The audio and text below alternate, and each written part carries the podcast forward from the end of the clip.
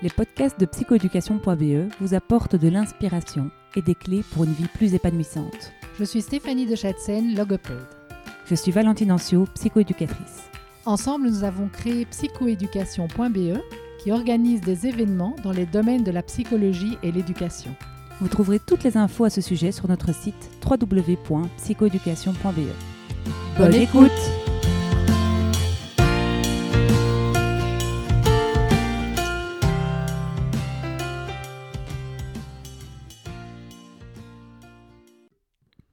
Avant de commencer, nous vous proposons de retrouver sur notre site la formation 50 outils pour réussir à l'école. Une formation en ligne qui pourra aider les jeunes que vous accompagnez à se motiver, à s'organiser, à se concentrer, à mémoriser et à prendre confiance en eux. Le tout quand et où vous voulez. Vous retrouverez toutes les infos sur notre site www.psychoeducation.be. Bonne écoute Aujourd'hui, dans le podcast de psychoéducation.be, nous recevons Jory Deleuze. Bonjour Jory. Bonjour. Alors, euh, ça fait quelques fois que ce podcast euh, se reporte euh, et donc je suis très heureuse de pouvoir l'enregistrer aujourd'hui. merci en tout cas d'avoir accepté. Merci de la proposition. Voilà, on s'est déjà croisés à un de nos événements sur les dépendances. Mhm. Et aujourd'hui, on va parler d'une dépendance qui est quand même très répandue. En tout cas, moi, j'en ai pas mal dans, dans, mes consultations. C'est la dépendance aux jeux vidéo. La en fameuse. tout cas, voilà. Alors, je ne sais pas si c'est une dépendance, mais en tout cas, c'est le temps passé par les ados sur les jeux vidéo. Donc, on va parler de ça aujourd'hui. Mhm. Et donc, euh, peut-être qu'avant de parler de ça, tu peux te présenter, nous dire qui tu es, euh, pour qu'on puisse euh, te placer dans, dans le sujet. Alors, je ferai la version courte. Donc, moi, donc, c'est Widjory Deleuze. Je suis à la base neuropsychologue qui s'est reconverti, faute de travail, dans la recherche avant de revenir à nouveau vers la clinique. euh, en ayant trouvé que voilà, la recherche sans clinique, c'est un peu creux, un peu. Ouais, on voit pas trop vers quoi concrètement on peut aller avec ça, à quoi on, apporte un peu de, de grain à moudre. Et finalement, ben, voilà, en revenant vers la clinique, je suis euh, tombé ici, à l'hôpital psychiatrique du Beau-Vallon, où on est vraiment bien confronté euh, à la vraie clinique concrète avec tout ce, que, tout ce qu'il peut y avoir d'impressionnant, de, crise et de, sens au métier de psychologue. Donc voilà, aujourd'hui je suis euh, mi-chercheur, mi-psychologue clinicien sur Namur. Voilà. Et tu as aussi une consultation. Une consultation à Jambes euh, au centre Confluence. Ok. Et donc, euh, ben, depuis le début de ta carrière, tu as été confronté euh, à des ados, à des adultes. Mhm. Euh, et alors, ben, tu es un geek aussi, toi. Oui. Oh oui. Et donc, ça, ça nous intéresse évidemment parce que moi, pas du tout. Mhm. Je, je me rends compte dans, dans ma clinique à moi que les parents qui sont confrontés à des ados ben, voilà, ne touchent pas grand-chose non plus, finalement, à Fortnite et, et tout ce, et tout ce monde-là. Et donc, euh, je trouvais super intéressant d'avoir euh, ben, ta casquette de psychologue et ta casquette de geek. Parce Mhm. que, du coup, euh, je crois que tu comprends bien, finalement, Ouais. euh, l'enjeu et, et la problématique. Mhm. Est-ce que ben, on, on pourrait structurer le podcast? Déjà pourrait nous expliquer euh, les jeux vidéo, finalement, est-ce que c'est dangereux? La première question, euh, qui pourrait être celle-là. euh, et, et voilà, moi, je, je connais Fortnite de nom, mais je ne sais pas très bien de quoi il s'agit, pour être très honnête. Mhm. Donc, si tu peux un peu nous éclairer sur, sur les jeux qui sont à la mode chez les adolescents, Oui. et est-ce qu'ils sont dangereux quoi? Alors, étant donné qu'on n'a pas trois heures devant nous, Oui, on va essayer, on va essayer je pourrais faire la réponse très facile et courte qui est les jeux vidéo sont-ils dangereux? Non. ok. Et il y a toujours le mais qui suit, et là c'est toujours très dépendant en fait de la personne en elle-même, puisqu'il y a, souvent les questions d'est-ce que les jeux rendent violents, est-ce que les jeux euh, provoquent une addiction, est-ce que les jeux provoquent, euh, j'ai mis au tout début quand j'étais petit, c'est plutôt au niveau des crises d'épilepsie, enfin au niveau de- des effets concrets euh, médicaux, on va dire, sur les, les- les- les soucis visuels qu'on avait avec les vieilles télévisions, etc. Mais en soi, de plus en plus d'études prouvent qu'il n'y a il y aurait, je vais surtout prendre du conditionnel, euh, je vais pas faire le scientifique qui sait tout mieux que tout le monde, mais il y, a, il y aurait en tout cas quasiment aucun problème lié aux jeux vidéo sachant que euh, à partir du moment euh, où les jeux sont utilisés dans un contexte où la personne sait ce qu'elle utilise, si c'est un enfant, si, les, adultes ont un minimum d'encadrement autour en, sachant quel type de jeu le- l'enfant va utiliser, en quoi ça consiste, euh, est-ce qu'il est trop jeune ou pas pour jouer à ça, parce qu'on parle souvent aussi du jeu Grand Theft Auto, donc GTA, qui est un jeu avec une base relativement va dire, violente, c'est très inspiré de tout ce qui est tout ce qui relève des films de mafia, de, les hits, les Le Parrain, euh, des, des films comme ça. Donc des films pareils, on les montre pas à des enfants de 12 ans, pareillement avec des jeux vidéo. Mm.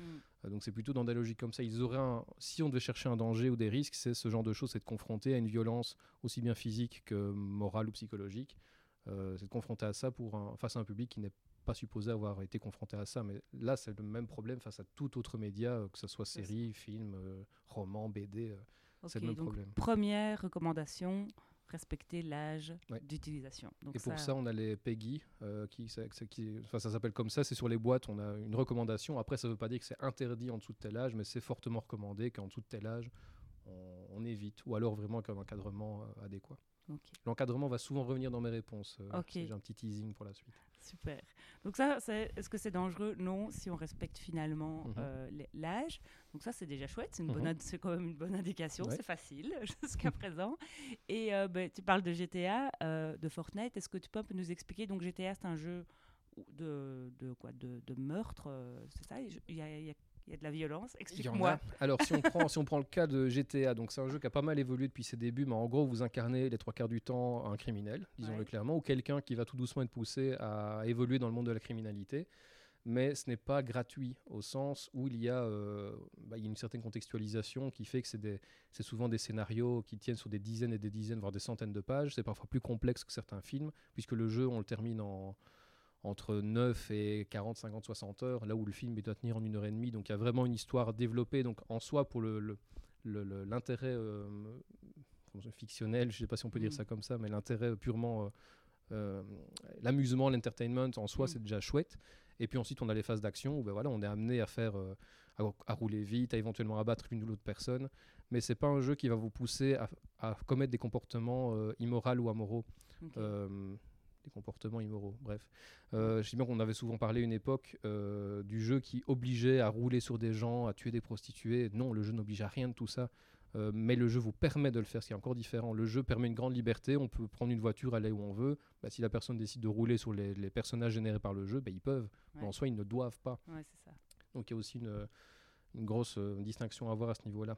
C'est une responsabilisation. Oui, finalement. mais il y a des jeux qui ont poussé à faire des choses plus, clairement plus immoral. Il y a un jeu qui s'appelle Call of Duty qui avait une scène qui, qui fait vous incarner quelqu'un qui débarque dans un aéroport et tire dans la foule au hasard. Le jeu vous dit d'avance est-ce que vous voulez sauter cette scène-là, en sachant très bien qu'elle peut poser problème et qu'elle n'est pas nécessaire euh, au, déroulé de l'histoire. Mm. Après, il y a d'autres jeux qui sont carrément volontairement dans cette trame-là. Il y en a un qui s'appelle Hatred, où vous, vous êtes quelqu'un qui doit tuer tout le monde, tout mm-hmm. Simplement ce jeu-là a été euh, identifié directement comme étant euh, attention, attention, évitez-le. Ou... Parce qu'à côté de ça, c'est un bon jeu au niveau mécanique. Il est mm. bien fait, ce qui est paradoxal à dire. Mm. Il est bien fait, mais son fond est problématique. Quoi. Mais c'est un jeu sur des milliers qui sortent euh, chaque année ou toutes les décennies. Des jeux volontairement qui posent problème, ils existent, mais ils sont pas sous le devant, sur le devant de la scène. C'est des trucs de niche, des simulations de camps de concentration, des choses horribles qui existent. Ce sont pas des bons jeux de base et ils sont, ils disparaissent d'eux-mêmes. Quoi. Le grand commerce ne va pas les mettre en avant, ceux-là. Et, alors, le grand, le, le grand gagnant, c'est Fortnite. Est-ce que tu peux nous raconter de quoi il s'agit? Alors, ce jeu-là, c'est ce qu'on appelle un Battle Royale, puisque c'est inspiré d'un. Le, mot Battle Royale vient d'un manga du même nom, où euh, le but, c'est euh, vous incarnez quelqu'un qui est, qui est balancé avec d'autres sur une île. Et le but, c'est d'être le dernier survivant. Donc pour ça, vous, avez toute l'île à votre disposition, vous vous explorez, vous trouvez euh, les armes ou les moyens de pouvoir vous planquer qui, qui, traînent là. Et au fur et à mesure de, de, pour le coup, il n'y a pas d'histoire, c'est vraiment juste un challenge de rester le dernier en, vie. Euh, le, rayon, euh, comment dire, la zone sur laquelle vous pouvez survivre rétrécit au fur et à mesure du temps, ce qui vous oblige à bouger, à vous confronter au dernier, jusqu'à ce que finalement il n'y ait plus peut-être qu'un cercle de 2 mètres de, diamètre sur lequel vous êtes là et vous devez d'office euh, abattre les autres et, être le dernier survivant. Le truc étant que Fortnite a un côté très visuellement cartoon. Il y a un côté, oui, c'est violent, mais c'est plus poète-poète que que d'autres jeux équivalents comme PUBG, qui est exactement la même chose, mais qui a un, aspect plus militaire, plus réaliste. Et je mets des guillemets qu'on ne voit pas avec réalisme, mais voilà, il y a différents, il y a différentes variantes. C'est un genre qui marche bien pour le moment, le, Battle Royale. Beaucoup de jeux qui existaient avant essayent d'incorporer leur mode Battle Royale, et c'est toujours le même système, c'est rester, euh, être le dernier. Ok. Et donc voilà, euh, bah euh, je trouve que c'est déjà plus clair mhm. pour, euh, pour moi en tout cas. J'espère pour ceux qui nous écoutent aussi sur finalement quels sont les différents jeux du moment, en tout cas ceux dont on entend parler chez, chez, les adolescents. Donc, c'est pas dangereux. Est-ce que les adolescents développent des compétences? Est-ce que c'est complètement con ou il y a quand même quelque chose euh, qu'on développe? Parce que, en fait, euh, moi, j'ai l'impression que c'est pas si débile que ça. Mhm. Donc, quand je l'entends et quand je les entends, euh, voilà, j'ai pas l'impression qu'ils soient totalement passifs en train de faire du binge-watching euh, de séries mhm.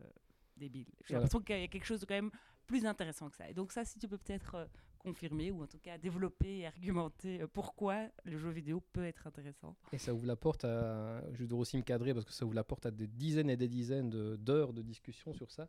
Parce qu'en fait, la recherche, puisque avant de savoir exactement de quoi on parle et les risques et tout, au côté clinique et dans le quotidien, la recherche s'intéresse exactement à qu'est-ce qui, qu'est-ce qui pose éventuellement problème ou pas, quand est-ce qu'il y a problème ou pas. Et euh, la recherche, objectivement, elle s'est intéressée aux effets bénéfiques du jeu vidéo qui a très peu de temps.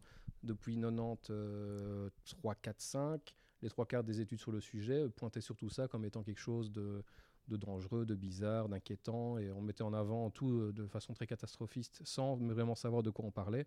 Parce que si on reprend l'origine même du, sujet, on parlait d'addiction à Internet en 94, 5, je pense, les premiers auteurs qui ont commencé à parler de ça.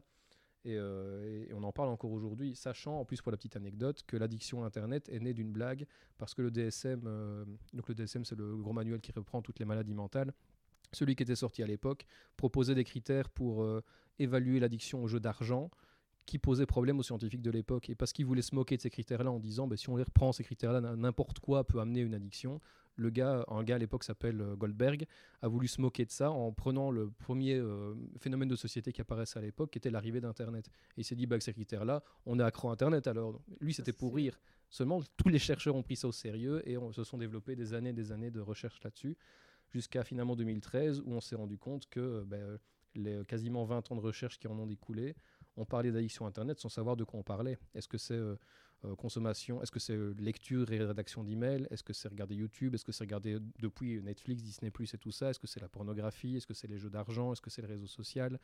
Donc c'est pas c'est pas euh, bêtement regarder un écran qui bouge et, la personne bave devant en étant juste amusée par des stimuli. Il y a du concret derrière. Donc c'est en 2013 que le DSM-5, en sortant, a proposé des critères pour euh, évaluer l'addiction, ce qu'ils appellent l'Internet Gaming Disorder, donc vraiment très précisément l'usage des jeux vidéo. Et depuis, on a centré énormément d'études sur vraiment euh, qu'est-ce que l'addiction aux jeux vidéo, si, tant est qu'elle existe évidemment. Euh, et, ces critères-là qu'ils ont proposés donc, veut dire qu'il y aurait une éventuelle reconnaissance, mais ce n'est pas encore le cas. Donc le DSM ne reconnaît pas encore cette addiction-là comme existante. Là où, entre-temps, l'OMS l'a fait il y a trois ans, si je ne dis pas de mhm. bêtises. Ils ont proposé leurs critères à eux qui sont très différents du DSM parce qu'en fait le DSM propose quasiment les mêmes critères que les addictions classiques aux drogues, à l'alcool et à tout ça. En fait, ils ont adopté ce qu'on appelle une approche confirmatoire. Ils ont bêtement repris les critères de l'alcool, ont changé le mot alcool, ont changé ça par Internet ou jeux vidéo.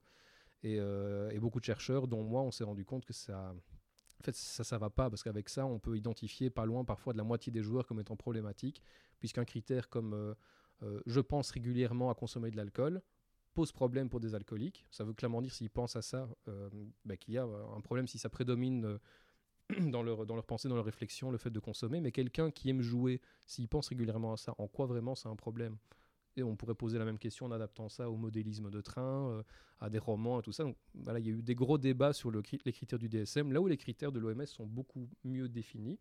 Tout ça pour dire que c'est à partir du moment où on a décidé de se rendre compte que euh, l'addiction, ben, c'est peut-être pas vraiment une addiction, puis elle est peut-être mal mesurée depuis autant d'années, et puis en même temps, pourquoi est-ce qu'elle est là? Qu'est-ce que la personne fait concrètement qui pose problème? Euh, Si on prend l'approche confirmatoire qui est identique aux drogues, quasiment tout le monde aurait un problème, et même nous au quotidien, combien de temps est-ce qu'on est sur Internet par jour 8, 9, 10 heures, c'est contraint par le boulot, mais si on adopte la grille euh, du DSM, on est tous accros. Évidemment. Donc il faut un peu de nuance, et c'est là que beaucoup d'études se sont intéressées plus à ce qu'on fait concrètement dans les jeux. Euh, ils ont profité de jeux comme World of Warcraft qui sont sortis, euh, pour lui je crois que c'était en 2004 ou 2005 et qui fonctionnent toujours aujourd'hui. Euh, c'est le premier gros phénomène de société avec son pic de 12 millions de joueurs atteint au début des années 2010. Et c'est des chercheurs qui sont intéressés à ce jeu-là qui ont vu qu'il y avait une dizaine de motivations différentes à jouer dans ces jeux. Donc il y a la volonté de, d'entrer en compétition avec les autres, de s'améliorer soi-même, de découvrir une histoire, de tisser des amitiés, de coopérer, de s'affronter. Donc il y a plein de raisons différentes qui peuvent qui coexistent au sein d'une personne. On ne joue pas juste pour une raison jeu vidéo. Euh, et certaines sont plus ou moins présentes chez certains et déterminent plus ou moins un usage problématique. Et du coup, on parle maintenant plus d'usage problématique que d'addiction aux jeux vidéo. Ce qui permet aussi de voir que dans les trois quarts euh, du temps, euh, 99%, enfin bref, dans l'écrasante majorité des cas, euh, ce qui pose problème en fait n'est souvent pas le jeu vidéo, mais souvent autre chose. Le jeu est plus souvent un, symptôme dans notre problème qui est là. Et c'est tout ce gros melting pot d'études menées entre 2013 et aujourd'hui finalement qui font nous rendre compte que de un, peut-être que l'addiction en elle-même, je vais être volontairement provocateur, n'existe pas. Elle est le symptôme d'autre chose. Est-ce que c'est quelqu'un qui est en pleine dépression, qui cherche à, changer les idées? Est-ce que c'est un jeune qui est en décrochage scolaire ou qui est euh, harcelé à l'école et qui cherche via le jeu une, occasion de, se valoriser, puisque ils, arrivent à, performer, à être parfois des meneurs d'équipe. Ou euh, si on reprend Fortnite, bah, il, finit premier, il est vu par les autres comme étant premier, bah, il a réussi quelque chose de très difficile. Euh, mais sans aller vers les jeunes, même les adultes. Euh, il y en a qui peuvent très bien mettre en, jeu leur carrière et poser problème parce que via le jeu, ils trouvent autre chose qu'ils n'ont pas dans la vie ou qui pose problème actuellement dans leur vie. Et c'est plus intéressant du coup, en tant que clinicien, d'aller creuser sur ce qui est réellement à la source du problème derrière sans culpabiliser le jeu et, euh, et rendre finalement le jeu se responsable d'eux en passant à côté de ce qui pose problème. Donc tout ce gros détour pour dire finalement, il y a des études qui se sont rendues compte que c'est aussi intéressant de voir ce qu'il y a de positif au jeu, mhm. ce, qui, ce qui provoque des, oui, vraiment des, des conséquences positives Est-ce qu'il y, a de l'entraînement? Alors là, c'est encore très récent. Je vais peut-être te, couper juste pour, euh, synthétiser quand même pour, pour, ceux qui nous écoutent. Mais donc, ce que je, ce que je comprends, c'est qu'en fait, euh, on a vu tout ce qui était. Euh, donc, tout le monde était très fort inquiété à un moment donné. Donc, on mhm. s'est dit, on va faire des études pour voir s'il il y a en effet des addictions. On s'est rendu compte que non. Finalement, la réponse serait non que les personnes qui jouent particulièrement longtemps et beaucoup aux jeux vidéo, ben, finalement, ça peut être euh, comme d'autres moyens de compensation. Il y en a, ça peut être le shopping, d'autres, ça va mhm. être euh, le sucre, d'autres, ça va être euh, l'alcool. Donc finalement, voilà, sans que ça soit problématique, c'est une façon de combler en tout cas quelque chose de compliqué qu'ils vivent actuellement, comme tout le monde mhm. finalement, hein, parce que personne n'est épargné. Donc à un moment donné, il peut y avoir un refuge qui est le jeu vidéo. Donc mhm. pour certains adolescents qui vivent pour la majorité une période pas simple de leur existence et donc ce qui expliquerait que ce soit particulièrement répandu à ce moment-là. Donc, euh, donc ça, c'est la première partie de la réponse. Et puis, ben, en plus, là-dedans, ils peuvent se valoriser parce que tu vas, tu vas y venir, ils développent des compétences. Oui. Alors, il y a plusieurs points aussi au sein des compétences, mais je ne vais pas tous les développer parce que là aussi, ça prendrait du temps. Et, on va t'engager pour, euh, pour quelque chose de plus long. je le sens. On va faire 40 épisodes. Mais il y a... Euh, si maintenant ceux qu'on a plus vus, par exemple, il y a des jeux qui nécessitent plus de, réactivité, de, oui, de compétences. Voilà, des jeux comme, euh, comme Fortnite, par exemple, impliquent que vous soyez très réactif sur, euh, sur le fait de percevoir l'ennemi qui arrive, euh, de, vite, le, vite le descendre finalement et de vite se planquer ou de fuir. il y a des jeux plus qu'on des jeux qu'on appelle donc FPS, donc des first person shooters, donc on voit le flingue, on est à la place des, des yeux de la personne. Des jeux comme Counter Strike, Call of Duty. Euh, qu'est-ce qu'il y a dans les plus connus comme ça? Bah, Je crois que c'est vraiment les plus connus, ceux la Medal of Honor en son temps. Euh, c'est aussi des, jeux qui nécessitent beaucoup de réactivité. Euh, des études ont montré que les gens qui jouent fortement à ça ont de, grandes améliorations au niveau de la coordination main-œil, pour parler simplement. après, il y a toujours la question de le fou la poule. Est-ce que ce sont des gens qui de base étaient très bons qui du coup se rendent compte qu'ils performent là-dedans et ils continuent ou est-ce que c'est des gens qui acquièrent au fur et à mesure de l'usage Et du coup qui se transposent dans le quotidien comme je sais pas je pense à la conduite de la voiture ou euh, d'autres choses qui du coup sont des très bons pilotes oui. Ou, euh, oui, ça me fait penser aussi dans la même logique que les pilotes qui s'entraînent avec des, des cases de réalité virtuelle euh, à piloter ben, finalement après ils savent réellement piloter. Donc il y a vraiment une certaine, un certain apprentissage via le jeu qui peut se transposer au quotidien. Je, je pense à deux trois personnes que, que je connais dans, dans mes passions notamment qui qui euh, sont leaders de groupe euh, sur un jeu qui s'appelle euh, Albion, par exemple, mhm. où ils, doivent, ils sont les, chefs de, de dizaines, peut-être même voire parfois de centaines de joueurs, et c'est eux qui coordonnent des attaques sur des terrains, un peu des jeux forts de stratégie. Bah, ces gens-là, mine de rien, ils développent certaines capacités de leader en quelque sorte. Évidemment, ah c'est des managers. Ah oui, et, il y a de plus en plus de psychologues qui, qui valorisent ce genre d'acquis. Mm. là, on peut avoir des jeunes qui viennent dire bah, je fais rien, je passe mon temps à jouer. oui, mais jouer en soi, c'est pas mal. Alors, il y a souvent ce débat de société qui est euh, enfin, on mélange quand on parle de jeux vidéo les débats de santé euh, psychologique et les débats de valeur. Donc, est-ce que le jeu c'est pas bien ou est-ce qu'il y a quand même quelque chose à en tirer? Donc, on, peut, on peut facilement euh, mélanger, se mélanger là-dedans. Et des psys arrivent à revaloriser un peu les, ces acquis avec, avec leurs patients. Quoi. Ils ne font pas rien. Ils ne sont pas simplement passifs devant un écran à avoir des, images pleines de couleurs bouger. Il y a une action concrète. Ok. Et moi, ben, voilà, hein, je, vais, je vais parler comme les parents euh, de mes patients et, comme je dirais le commun euh, qui, qui, ne joue pas, mhm. on va dire ça. Euh, moi, je me dis, je suis maman d'un ado, je le vois planqué dans sa chambre plusieurs heures d'affilée. il dès qu'il vient manger, la, seule chose qu'il veut, c'est décamper de la table pour pouvoir retourner, terminer sa partie. Euh, voilà, c'est compliqué. Le soir, euh, c'est difficile de que ça s'arrête. Du coup, les heures de sommeil en pâtissent. Mhm. Donc, euh, je crois que ça, c'est quand même une réalité qui se passe dans les familles peut-être que du coup, il y a des dettes de sommeil qui font qu'il y a de l'agressivité le lendemain. Mhm. Donc voilà, je, je, je, je, me mets un peu euh, du côté des parents euh, pour, cette question. Euh, et voilà, et ces ados, si on leur dit maintenant ça suffit, t'arrêtes de jouer, ils pètent un plomb, mhm. ils disent j'en ai marre, tu comprends rien. Et donc, c'est quand même source de conflit au quotidien. Et donc, voilà, moi, je me dis, euh, voilà, je, me dis, il faut en tout cas avoir une attitude. Donc, moi, ma prescription aujourd'hui, mais c'est pour ça que je suis là, euh, parce que j'ai l'impression que ça ne suffit pas. Pour moi, c'est de garder une conduite cohérente. Mhm. C'est pas de laisser jouer un jour et puis d'enlever la prise le lendemain. Moi, moi je, vois trop ça, quoi. Des parents qui, lâchent parce qu'en fait, ils n'ont pas le courage. Et puis, à un moment donné, ils disent J'en ai marre, mon enfant est complètement addict, donc j'enlève la prise. Et, et donc là, ça être le, gamin, il n'en peut plus parce qu'il dit, mais enfin, elle est complètement folle ou quoi. Et donc voilà. Et donc là, pour moi, on est dans quelque chose de pas juste. Donc je me dis, soit vous vous gendarmez, soit vous lâchez. Mais je veux dire, vous ne faites pas les deux. Mhm. Parce que ça, c'est vraiment horrible. Imaginez votre patron qui, qui, réagit comme ça avec vous. Vous le détesteriez. donc, euh, donc pour moi, j'en suis là. Mais après, qu'est-ce qu'il faut faire En fait, ce serait quoi l'attitude juste, euh, d'après toi? Alors, c'est toujours dans ce contexte que je viens de te donner. là. la grande question. Euh, après, il y a le, je peux donner, enfin, je peux donner des directives. Ça fait genre celui qui sait tout, mais en tout cas dans dans, dans ce qui est communément euh, partagé comme, euh, comme façon de faire optimale, et je mets encore des gros guillemets quasiment tous mes mots, c'est effectivement notre jet cohérent, avoir une conduite qui, qui reste stable tout au long de, des jours, mais il faut également avoir, comment dire ça, le problème, c'est qu'il faut aussi ne pas non plus culpabiliser les parents dans, ce que je vais dire, parce qu'il faut aussi avoir un minimum en fait d'intérêt, de curiosité euh, avec ce qui se passe. Bah déjà parce que souvent ça coûte bien cher tout ça, donc c'est étonnant parfois de dépenser des sommes et des sommes de fous en console, en jeu, pour ensuite laisser l'enfant faire on sait pas trop quoi. Donc au même titre qu'on s'intéresse un peu, bah tiens, il va regarder tel film, est-ce que c'est adapté il va, il va lire tel livre, est-ce que c'est adapté bah Finalement, est-ce que le jeu est adapté et qu'est-ce qu'il fait concrètement?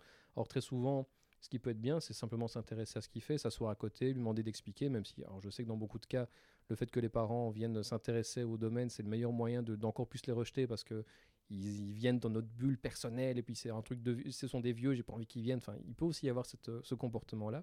Mais déjà s'intéresser, se mettre à côté et comprendre ce qu'il fait, c'est déjà un premier bon pas pour euh, bah, pour se rendre compte qu'en fait c'est pas si simple que ça. C'est pas comme euh, de mon temps, je vais dire, où on jouait beaucoup à des jeux seuls, euh, solo et on sauvegardait, on finissait, on y allait. Maintenant, c'est beaucoup de jeux en ligne avec des autres. Et si on leur dit d'arrêter maintenant, ben, ils ne savent pas arrêter comme ça, les autres sont là. C'est aussi absurde que d'aller reprendre son, son, gamin qui est au foot, euh, qui est en train de faire gardien de but. On, dit maintenant, c'est fini, tu viens, ben, tous les autres sont là, il est occupé, il ne peut pas arrêter comme ça. Ça implique beaucoup d'autres personnes, euh, c'est pas juste lui. Et ce côté, en plus de dire qu'il y a d'autres personnes, ben, c'est encore différent de ce qu'on a pu connaître. Euh, moi, en tant que jeune gamer quand, dans les années 90, ou, même euh, les gens avant qui est les jeux vidéo aussi autant propagés, c'est que les jeux vidéo maintenant, c'est la nouvelle plateforme sociale. Bon, les réseaux sociaux gagnent quand même pas mal en importance à ce niveau-là, mais les jeux, c'est pas juste du jeu, c'est là où sont leurs amis. Et c'est d'autant plus vrai depuis le confinement, où euh, la seule façon qu'ils avaient de se recroiser, c'était dans les jeux. Beaucoup, Fortnite a explosé euh, d'autant plus il y a deux ans parce qu'ils se retrouvaient là-dedans, mhm. tout simplement. Et, les en couper, ben, c'est les, les, isoler de leurs réseaux sociaux. Euh, les empêcher de faire ce qu'ils font tous. Alors après, on viendra encore le débat, est-ce que c'est parce que tout le monde le fait qu'il faut aussi qu'ils le fassent mm. On peut encore en discuter, on peut également voir dans quelle, euh, dans quelle importance et en quoi ça consiste exactement ce qu'ils font dans le jeu. Mais dans les faits, voilà, la sphère sociale s'est déplacée là-dessus. Donc c'est pas juste jouer. Euh, donc au-delà du fait de, voilà, de s'intéresser à ce qu'ils font, de discuter avec eux, ben, comprendre que comprendre que c'est pas si simple de s'arrêter, que c'est pas une demi-heure et puis t'arrêtes. Non. Alors là, c'est vraiment le truc sur lequel je vais mettre l'accent, j'en ai pas encore parlé. Le temps de jeu, dans la recherche en tout cas, on ne s'y intéresse plus du tout. Le temps de jeu ne veut plus rien dire. Parce que justement, on fonctionne par objectif. Les jeux fonctionnent comme ça par objectif. C'est je vais. Euh, je termine ça et puis c'est bon, ou je vais tuer un tel, dans le cas où c'est des jeux où on doit, on doit tuer par exemple, j'arrête. Ou dans Fortnite, je termine le combat en cours, le, la manche en cours, et puis, et puis c'est bon. L'interrompre pendant, c'est le meilleur moyen d'être frustré, d'embêter les autres avec qui on joue. Euh, c'est le meilleur moyen d'avoir encore plus de disputes. Donc, fonctionner par euh, objectif, genre tu termines ça et puis tu viens, combien de temps tu en as encore et puis on vient, une certaine négociation en fait à avoir qui est, qui est plus saine en fait. Mhm. Mais ça, c'est dans les cas les plus idéaux où la, la, famille est fonctionnelle, la communication est fonctionnelle et tout va bien. Le souci, c'est quand le problème est installé, euh, que les conflits sont là, que le jeune ne veut même plus laisser entrer le parent dans sa sphère, ne veut même pas adresser la parole pour faire comprendre. Là, c'est encore, dire, le problème a changé, le problème est différent. Et là, c'est compliqué à ce moment-là de leur dire euh, bah, qu'est-ce qu'il faut faire? Est-ce qu'il faut directement faire intervenir un professionnel là-dedans pour euh, servir de tiers, pour casser un peu euh, ce qui s'est mis en place au niveau familial? Là, là, j'aurais pas de discours universel. Voilà, ce serait, c'est vraiment du cas par cas. Il faut, il faut identifier ça avec, avec un professionnel, je pense. Et un professionnel qui connaît les jeux vidéo. Idéalement, parce qu'il y en a encore beaucoup.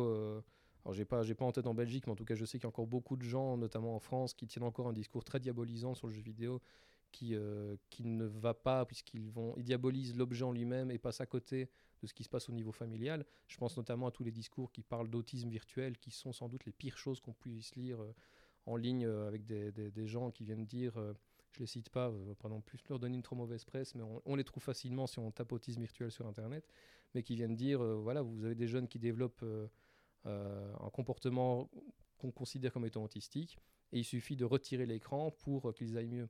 Et alors certains praticiens entendent ce message-là et pensent face à des parents qui ont des enfants réellement autistes que c'est de les avoir trop mis devant un écran qui pose problème. Ah et on culpabilise des familles qui, non, l'enfant est réellement autiste, avec ou sans écran, il ne changera pas.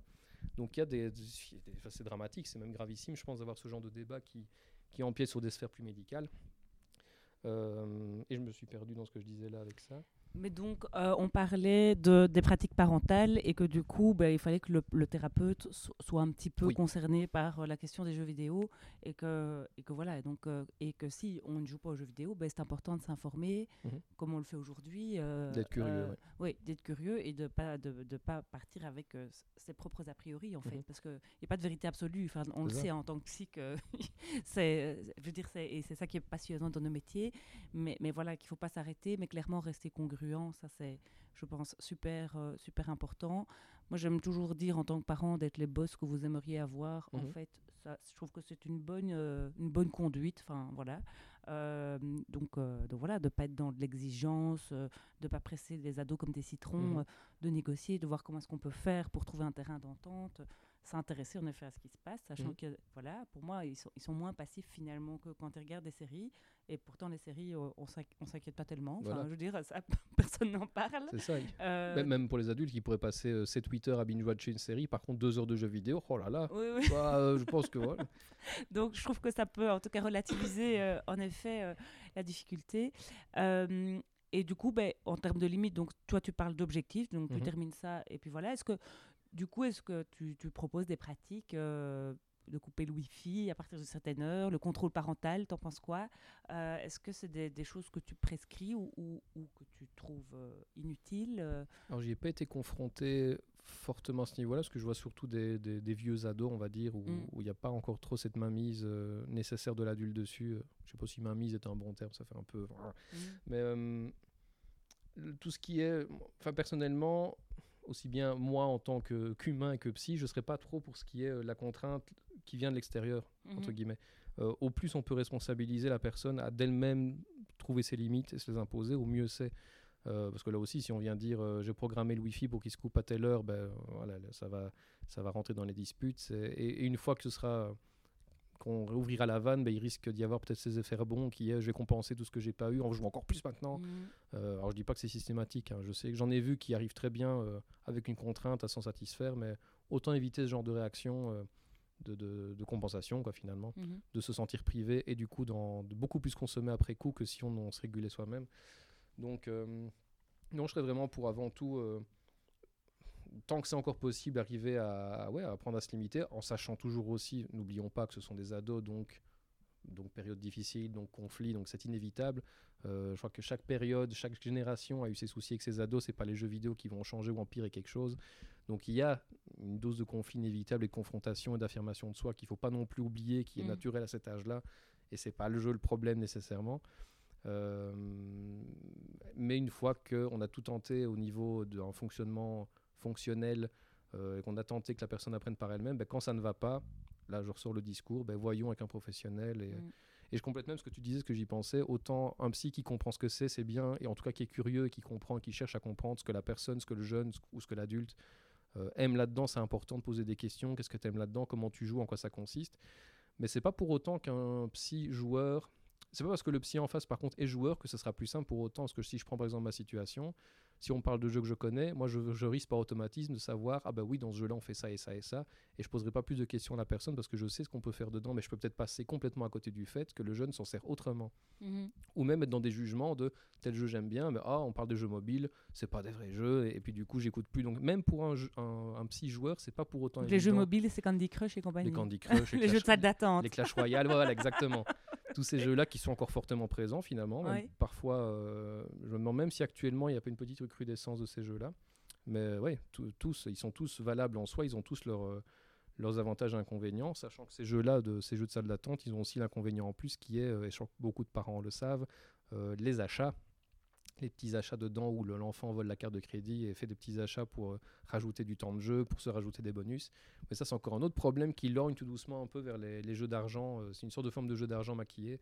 Mais voilà, c'est encore un autre, un autre débat, mais qui, est, qui lui, par contre, quand on parlait des, des risques associés au jeu, est concret. Ouais. Mais c'est pas vraiment le jeu le problème, c'est le, dire là, c'est la part commerciale, le marketing qui empiète dessus, qui rajoute un autre type de problème. Quoi. Ouais, chez, des, chez des enfants mineurs euh, qui Ah sont oui. pas euh, Et qui claquent de des milliers d'euros, euh, ça, on, on en a beaucoup, ça. Ouais, ouais, J'ai déjà eu en effet euh, cette situation en consultation, c'est affolant. Oui.